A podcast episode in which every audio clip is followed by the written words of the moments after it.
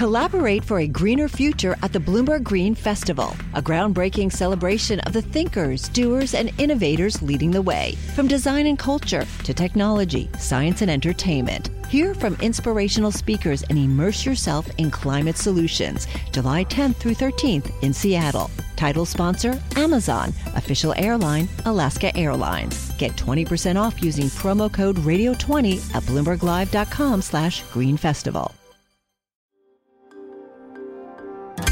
Le entregamos todo lo que necesita saber para comenzar el día. Esto es Bloomberg Daybreak para los que escuchan en América Latina y el resto del mundo. Buenos días y bienvenido a Daybreak en español. Es miércoles 27 de julio de 2022. Soy Eduardo Thompson y estas son las noticias principales. Hoy es día de decisión de tasas de la Fed y los futuros en Wall Street y las acciones en Europa suben tras alentadores resultados de empresas. Las tasas de los bonos del tesoro bajan, el dólar se debilita y el Bitcoin avanza. Alphabet, Microsoft y Texas Instruments impulsan al mercado tras informar ayer crecimiento de dos dígitos de sus ingresos y alentadoras perspectivas. Más tarde hoy informarán cifras trimestrales Meta, la matriz de Facebook, Qualcomm, Boeing, Airbus, Ford y Kraft.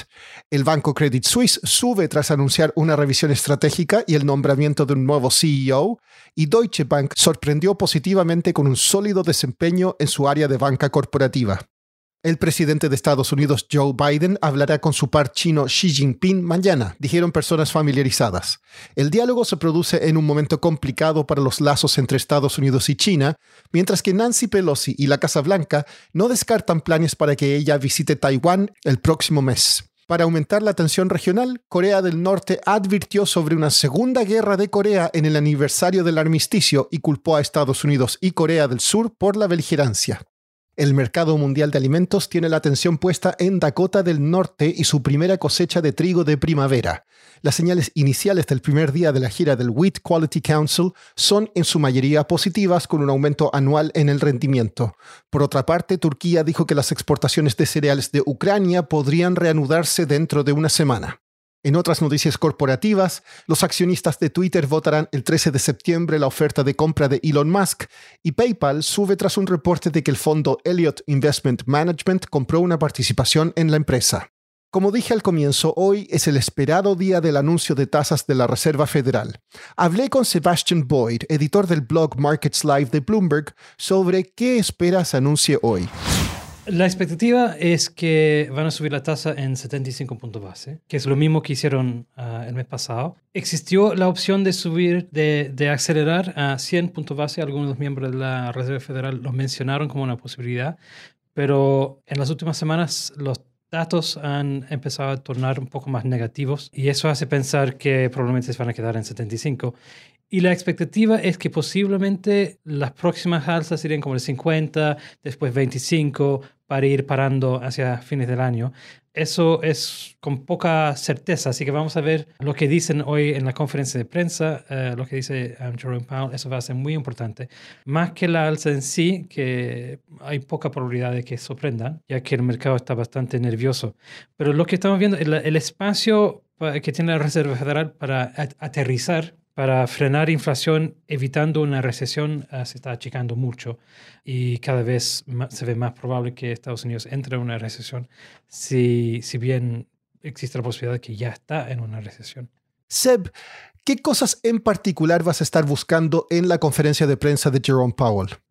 Bueno, en los últimos meses, o sea, en las últimas semanas, algunas de las medidas, um, tanto del mercado como de las encuestas de expectativas de inflación, uh, han ido hacia, hacia la baja.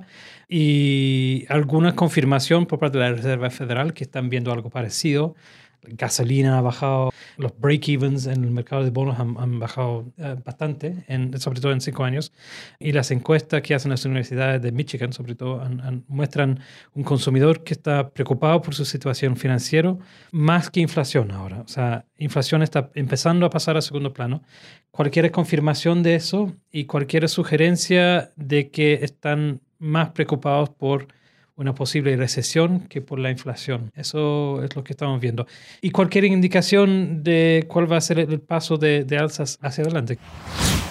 Pasando a América Latina, la ministra de Economía de Argentina, Silvina Batakis, dijo en Washington que cuenta con apoyo para implementar las políticas de estabilización económica que sean necesarias. En Brasil, líderes empresariales, juristas, economistas y otros profesionales firmaron una carta en defensa del sistema de votación del país tras infundadas acusaciones de fraude por parte de Jair Bolsonaro. En México, la cadena minorista Sanborns del magnate Carlos Slim deslistará sus acciones de la Bolsa Mexicana de Valores. Grupo Carso presentó una oferta de 26 pesos por acción de Sanborns en manos de minoritarios. Y por último, The New York Times informó que una chaqueta blanca recubierta de teflón que el astronauta Buzz Aldrin usó durante la misión Apolo 11 en 1969 se vendió en Sotheby's por 2,7 millones de dólares. Aldrin fue el segundo hombre en caminar sobre la Luna. Eso es todo por hoy. Soy Eduardo Thompson. Gracias por escucharnos. Para conocer todas las noticias que necesita para comenzar el día, revise Daybreak en la app Bloomberg Professional, donde puede personalizar las noticias que desee recibir.